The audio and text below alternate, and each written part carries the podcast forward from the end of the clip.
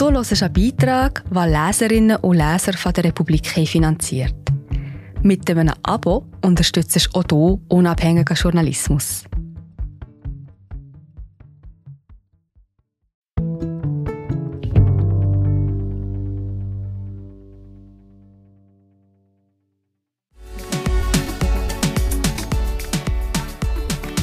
In Italien müssen Strände frei zugänglich sein, per Gesetz. In Ostia bei Rom aber macht die Mafia das Gesetz. Hier darf nur ans Wasser wer zahlt. Doch es gibt eine Alternative, weit draußen bei den Dünen. Der Strand der Clans von Michael Braun. Vorgelesen von Patrick Wenitz. Die Freundin musste lachen, als sie von dem Touristenpärchen erzählte, das allen Ernstes fragte, wo es zum Strand gehe. Die glauben tatsächlich, Rom liege am Meer nach dem Motto, erst gehen wir ins Kolosseum und dann springen wir ins Wasser, sagte sie und prustet los. Ich habe denen erst einmal erklärt, dass sie nach Ostia müssen, wenn sie baden wollen. Nein, natürlich liegt die ewige Stadt nicht am Meer. Etwa 25 Kilometer Luftlinie trennen das Zentrum von den nächstgelegenen Stränden. Und doch lagen die ignoranten Touristen eigentlich gar nicht falsch. Die 18 Kilometer Sandstrand von Ostia nämlich gehören komplett zum Stadtgebiet von Rom. Und die Reise dorthin ist auch bloß eine Stadtfahrt für die 3-Millionen-Metropole. Das Ticket kostet bloß 1,50 Euro. Die Fahrzeit beträgt 30 Minuten, der S-Bahn-gleiche Zug verkehrt im 12-Minuten-Takt. Montags bis freitags geben hier die Pendlerinnen den Ton an. Am Samstag aber gehört den Zug den anderen, den Jungs in Bermudas und Badeschlappen, den Mädchen in Jeansshorts, den mit Sonnenschirmen, Eimerchen und Schäufelchen bewaffneten Familien. Fünf nordafrikanische Teenager unterhalten den Waggon mit lautem, mal arabischem, mal italienischem Hip-Hop aus dem Bluetooth-Lautsprecher. Keiner nimmt Anstoß. Die italienischen Kids singen die Hits, die sie kennen, gleich mit. An der Station Ostia, Lido Centro, steigen so gut wie alle aus. Zielsicher überqueren sie den großen Vorplatz. Offenkundig wissen sie genau, wo sie hinwollen. Andernfalls hätten sie ein Problem. Kein Schild am Bahnhofsausgang weist den Weg, kein Tourist Information gibt Erklärungen. Das Meer, liegt es nun rechts oder links oder geradeaus, es scheint hier an der weiten Piazza mit ihren hässlichen Wohnblocks aus den 50er und 60er Jahren, wie sie in jedem anderen römischen Vorstadtquartier herumstehen, genauso weit weg wie am Kolosseum. Denn Ostia ist nicht bloß Strand. Mehr als 100.000 Menschen wohnen hier, in Blocks, die fast alle nach dem Zweiten Weltkrieg errichtet wurden. Doch vom Bahnhof sind es bloß fünf Minuten zu Fuß zum Lungomare Paolo Toscanelli. Lungomare am Meer entlang. So heißen in Italien die Strandpromenaden, die Uferstraßen. Doch auch hier wieder kein Meer. Statt über Sand und Wasser zu schweifen, prallt der Blick ab an Zäunen und Palisaden, an Mauern und endlos sich aneinanderreihenden Gebäuden. Ein Lido, wie die Badeanstalten heißen, nach dem anderen, das Restaurant und der Eingangsbereich, dann die Kabinen, selten Holz, meistens Zement, ein Kubus neben dem anderen in soldatischer Ordnung. Die Botschaft ist klar, meint Ciro Orsi, aktiv in der lokalen Bürgerinitiative, die sich für den Rückbau der Zumauerung einsetzt. Hier musst du zahlen, selbst wenn du vom Meer nur einen Blick erhaschen willst. Von wegen Lungomare, von wegen Strandpromenade. Ein ironisches Lächeln umspielt den Mund des hochgewachsenen, kräftigen Mitsiebzigers, der locker zehn Jahre jünger aussieht. Für uns ist das der Lungo Muro, die lange Mauer, errichtet, um das Meer in Privatbesitz zu verwandeln. Noch vor drei, vier Jahren waren die Eingänge aller Lidos mit Drehkreuzen ausgerüstet. Hinein kam nur, wer seinen Obolus entrichtete. Dabei gilt in ganz Italien das Gesetz, dass die Strände frei zugänglich sein müssen. Sie sind öffentlicher Grund. Ans Wasser darf jeder. Doch auch den schieren Zugang zum Strand, ohne Sonnenschirm, ohne Liege, bloß um ins Wasser zu springen, ließen sich die Betreiber mit 3 Euro vergüten. Heute sind nach jahrelangen Protesten die Drehkreuze weg.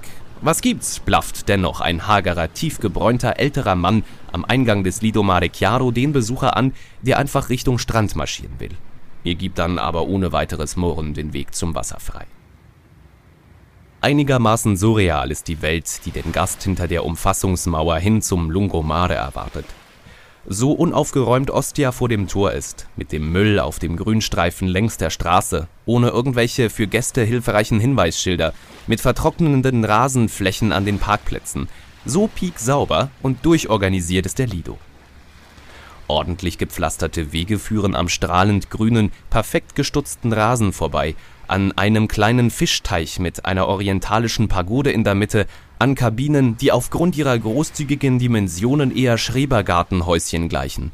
Und anders als in Ostia kann sich der Gast hier nicht verlaufen.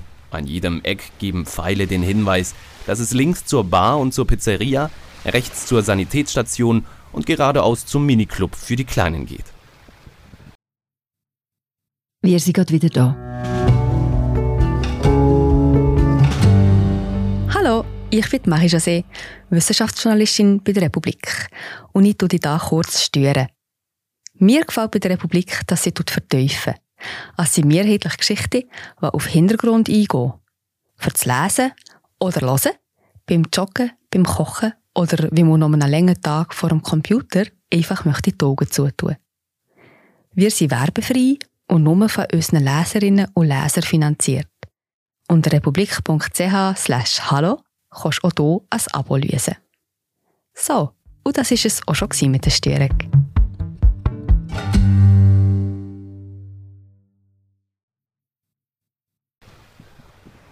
Unter dem Vordach ihrer Kabine schwitzen Aldo und Verena mit ihren zwei, fünf und acht Jahre alten Buben. Soeben haben sie ihr Mittagessen am kleinen Plastiktisch hinter sich gebracht. Alle miteinander sind sonnengebräunt. Sie wohnen in Rom, 20 Minuten mit dem Auto und haben die Kabine samt Schirm und Strand und Liegen für die gesamte Saison gemietet. Das kommt so auf um die 3000 Euro. Und es rechnet sich allemal, sagt Aldo. Dafür könnten sie gerade mal zwei Wochen Urlaub in Sardinien machen. Hierhin dagegen kommen sie von Mai bis September jedes Wochenende und im August täglich. Auf die Frage, was er vom Lungo Muro hält, lächelt er verlegen. Klar, die optische Barriere hin zum Meer sei nicht so schön, aber wir sind ja auf der anderen Seite der Mauer. Ciro Orsi kann diese Sicht der Dinge nicht teilen. Er findet es skandalös, dass den Lido-Pächtern Roms der Strand gleichsam geschenkt worden, zu ihrer privaten Verfügung übereignet worden sei. Bis vor gut 30 Jahren, erzählt er, war die Situation noch anders. Früher vergab die italienische Marine, zuständig auch für die Strände, die Konzessionen, Jahr für Jahr wurden sie erneuert. Ein Gesetz von 1998 regelte dann, dass die Regionen diese Zuständigkeit erhielten und die Regionen reichten sie dann an die Kommunen weiter, im Falle Ostias also die Stadt Rom. Ausgerechnet die linke Stadtregierung, die seinerzeit unter dem damaligen Bürgermeister Francesco Rutelli am Ruder war, erregte sich Orsi, habe dann langjährige Konzessionen an die privaten Betreiber erteilt zu lächerlichen Tarifen. 1,50 Euro pro Quadratmeter sind an Pacht pro Saison fällig, das macht schon mal gut und gerne 50.000 Euro für einen Lido. Doch die Umsätze bewegen sich in anderen Dimensionen, um die 1,4 Milliarden Euro für Ostias 71 Lidos. Das macht im Schnitt 20 Millionen pro Betreiber. Um die Pacht für die gesamte Saison zu verdienen, braucht er also nicht einmal ein ganzes Sommerwochenende. Vor allem aber eröffneten die über lange Jahre erteilten Konzessionen den Reigen der wild und ohne jede Genehmigung errichteten Bauten, der Swimmingpools, der Fitnesscenter, der Restaurants, die laut Genehmigung 70 Quadratmeter Fläche haben durften, als Holzhütte, die sich aber in 400 Quadratmeter große Gebäude verwandelten. Jeder konnte hier machen, was er wollte, die Stadtverwaltung verschloss einfach beide Augen. Jeder konnte hier machen, was er wollte, die Stadtverwaltung verschloss einfach beide Augen, bilanziert Orsi. Und er fügt hinzu, dass er die Konzessionäre ja doch verstehen könne, sie maximieren halt den Profit, nicht aber die Kommunalbeamten, die beflissen wegschauten. Rutelli der damalige Bürgermeister hatte hochfliegende Pläne, träumte von einer kilometerlangen Waterfront in Ostia, die dann zum Albtraum des Lungomuro mutierte. Aber es gibt ja noch die Spiaggia Libera, den freien Strand. Links und rechts erstrecken sich die Lidos über Kilometer. Lächerliche 50 Meter Strand in der Mitte sind hier für diejenigen reserviert, die sich das verfassungsmäßige Recht herausnehmen wollen, einfach gratis zu baden. Badetuch an Badetuch liegen sie hier, die Mädchenklicke, verliebte Paare, Familien mit Kleinkindern. Zwei junge Männer stehen bis zu den Fußknöcheln im Wasser. Es gibt schönere Strände, kommentieren sie, beide aus dem römischen Volksviertel Centocelle. Aber den hier können wir uns leisten, drei Euro Hin- und Rückfahrt von Rom. Auch das Studentenpaar gleich hinter ihnen hat keine Lust und kein Geld, 30 Euro Miete zu zahlen für einen Sonnenschirm plus zwei Liegen. Auch sie fügen hinzu, sie hätten schon sauberere Strände gesehen und beschweren sich, dass es hier noch nicht einmal einen Kiosk gibt, um ein Mineralwasser zu kaufen. Oder eine Toilette. Eben das regt Ciro Orsi auf, dass die Stadt hier nie an ihre Bürger denkt, sondern immer bloß an die wenigen, die mit Sand und Meer Millionen scheffeln. Ein Spiegel Italiens, von Ligurien bis hinunter nach Sizilien sei Ostia. Ein Spiegel der Privatisierung der Strände, die gesetzlich nirgends vorgesehen sei und die darauf hinauslaufe, dass die Kommunen sich am Ende mit ein paar 10.000 Euro an Konzessionseinnahmen zufrieden geben, während die Strandkonzessionäre gleichsam die Lizenz zum Gelddrucken erhielten. Wenn es nur das wäre. Ostia hätte es nie geschafft, zu einem der prominenten Drehorte der Netflix-Serie Subura zu werden, wenn seine Geschichte bloß die einiger gieriger Lido-Pächter wäre. Einer der Protagonisten der Serie ist Spadino, ein Nachwuchskrimineller aus einem Sinti-Clan. Und seinen Spitznamen darf man wohl als Hommage an eine in Ostia aktive, ganz reale Familie sehen, an die Familie Spada. Federica Angeli, Journalistin der Tageszeitung La Repubblica, wohnt selbst in Ostia. Sie kann ein Lied von dem Spada-Clan singen. Als Treffpunkt hat sie den Pontile vorgeschlagen, das heißt eigentlich Landungsbrücke, doch kein Schiff landet hier. Stattdessen flanieren hier die Bürger Ostias und genießen eine der wenigen Stellen, an denen man freien Blick aufs Meer hat. Angeli ist nicht allein. Ein paar Meter hinter ihr steht ein Polizist in Zivil, dem man auf Meilen seinen Job als Personenschützer ansieht. Die Rabe nach oben ins Haar geschoben, wachsame Augen, die in alle Richtungen blicken, ein durchtrainierter Körper. Die Lokaljournalistin hat vor sechs Jahren Bewachung rund um die Uhr verordnet bekommen. Da nämlich hatte sie beschlossen, klarer sehen zu wollen in der Frage, wer eigentlich so Ostias Lido-Betreiber sind.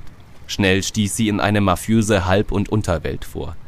Der Spada-Clan selbst führte den Lido Orsa Maggiore, als sie dort über den Clanchef Armando stolperte, sperrte der sie nach ein, zwei unbequemen Fragen zu den Eigentumsverhältnissen in einem Raum ein und bedrohte sie unverhohlen. Aber fast die ganze Lido-Welt hier ist mit dem kriminellen, dem mafiösen Milieu verstrickt, erzählt sie. Da wäre vorneweg Renato Papagni, seit Jahren Präsident des Verbands Feder Balneari, zu dem 60 der 71 Lido-Betreiber von Ostia gehören. Papagni, so fand Federica Angeli heraus, war dem wohl wichtigsten Clan Ostias, dem von Don Carmine Fasciani, dabei behilflich, sich den Lido Village zu sichern. Die Familie Spada dagegen war bis vor wenigen Jahren eher, so Angeli, der militärische Arm der Fascianis, zuständig fürs Eintreiben von Schutzgeld oder für Strafexpeditionen ganz im Stil von Subura. Dann aber hatten auch sie mit dem Orsa Maggiore ihren Lido. Die Beamten des städtischen Bezirksamts erwiesen sich immer als willige Helfer, ihnen oder Fasciani oder Papagni gegenüber. Die nickten jede illegale Bausünde auf den Stränden ab. Daran, dass an allen Gesetzen vorbei der Strand Roms zum Privatbesitz von Halbweltlern und Mafiosi wurde, hatten sie nichts auszusetzen. Doch in Ostia hat sich der Wind gedreht.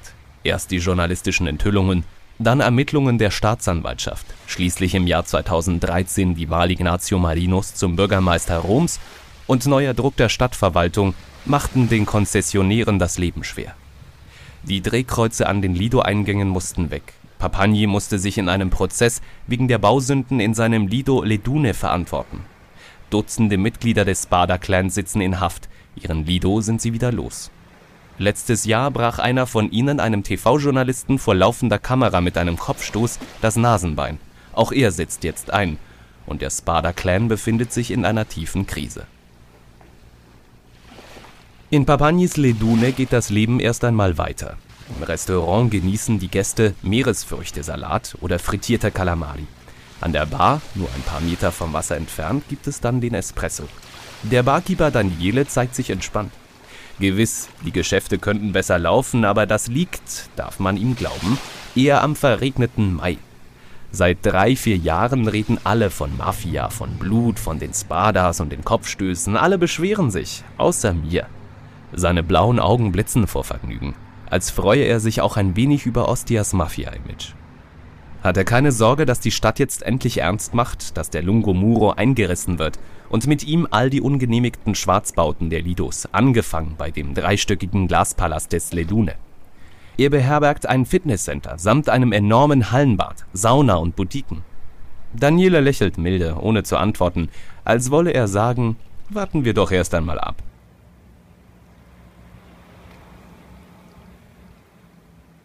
Vielleicht liegt der Barkeeper gar nicht falsch. Noch im Kommunalwahlkampf 2017 versprach die Fünf-Sterne-Bewegung nach ihrem Sieg, werde sie den Lungo Muro einreißen. Die Fünf Sterne gewannen, sie regieren heute in Rom genau wie im Stadtbezirk von Ostia. Doch die lange Mauer ist immer noch da, konkrete Abrisspläne sind nicht bekannt. Zwar wurde in den letzten Jahren gleich 15 der 71 Lido-Betreiber die Konzession entzogen, doch sie machen unverdrossen weiter. Sie haben beim Verwaltungsgericht Gegenklage eingereicht. Das kann Jahre dauern. Von den Konflikten rund um den Strand von Ostia, dem Wirken mafiöser Banden im Ort, wissen die beiden Berlinerinnen, die im Vorgarten des Hotels direkt an der, naja, Strandpromenade ihren Espresso trinken, nichts. Die beiden, Mutter und Tochter, die eine etwa 60, die andere um die 30 Jahre alt, haben mit dem Mann der Tochter und dem fünfjährigen Sohn eine Woche Ostia gebucht. Da können wir nach Rom reinfahren, sind mit dem Kleinen aber am Strand, wann immer wir wollen. Rundum zufrieden wirken sie dennoch nicht. Schweineteuer finden sie die Lidos. Zwei Schirme, vier Liegen, 60 Euro pro Tag. Und den freien Strand könne man ja wohl vergessen. Aber heute wollen sie mit dem Bus 10 Kilometer nach Süden runter, nach Capocotta, dem letzten Zipfel Ostias. Die Hotelchefin hat ihnen erzählt, dass es dort viel schöner sei. Und sie lügt nicht. Die Tour raus aus dem bebauten Ostia führt zunächst vorbei an den Lidos Le Dune und La Vecchia Pineta. Doch es gibt weder Dünen noch Pinien zu sehen. Dann aber ist der Lungo Muro zu Ende. Fährt der Bus nur noch durch das Grün der Macchia Mediterranea, die beiderseits der Straßen auf diesmal echten Dünen wächst. Wer an einer der letzten Haltestellen kurz vor der Stadtgrenze aussteigt, kann wählen zwischen dem Gaystrand Settimo Cello, der siebte Himmel, dem FKK-Strand Oase oder dem Porto di Enea. Aeneas soll ja der Sage nach nicht weit von hier seinen Fuß auf italienischen Boden gesetzt haben. Während sich sowohl die Gays als auch die FKKler textillos sonnen und baden, haben drumherum die anderen ihr Badezeug an. Doch allen ist es irgendwie egal. Alle gemeinsam genießen einen Strand, auf dem nur Sand, Dünen, die Büsche der Macchia zu sehen sind auf dem die Kioske Holzhütten mit Strohdächern sind, die sich wunderbar in die Landschaft einfügen, auf dem man einen Sonnenschirm samt Liege mieten kann, aber nicht muss, wenn man keinen Platzverweis riskieren will. Sandro und Veronika führen seit nunmehr fast 20 Jahren den Kiosk am Nudistenstrand.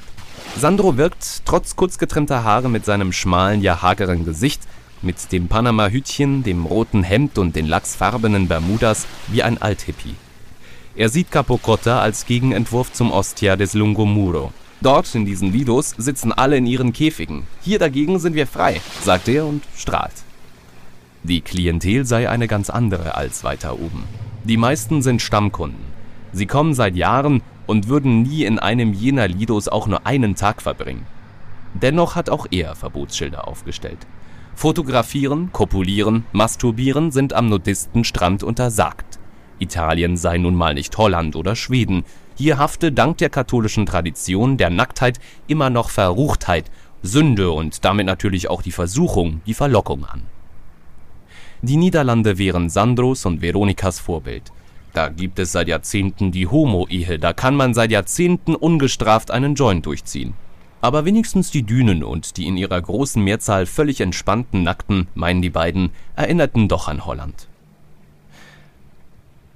Am 21. April 2020, zum 20. Jahrestag der offiziellen FKK-Strandeinweihung, ist die Jubiläumsparty fällig. Sandro erinnert sich mit leuchtenden Augen an den Bürgermeister, der damals zur Eröffnung kam, nachdem er im Stadtrat die Genehmigung durchgesetzt hatte. Es ist der gleiche Francesco Rutelli, unter dessen Ägide die Lido-Pächter 10 Kilometer nördlich in Ostia hinter dem von ihnen errichteten Lungo Muro den Strand in eine Goldmine verwandeln konnten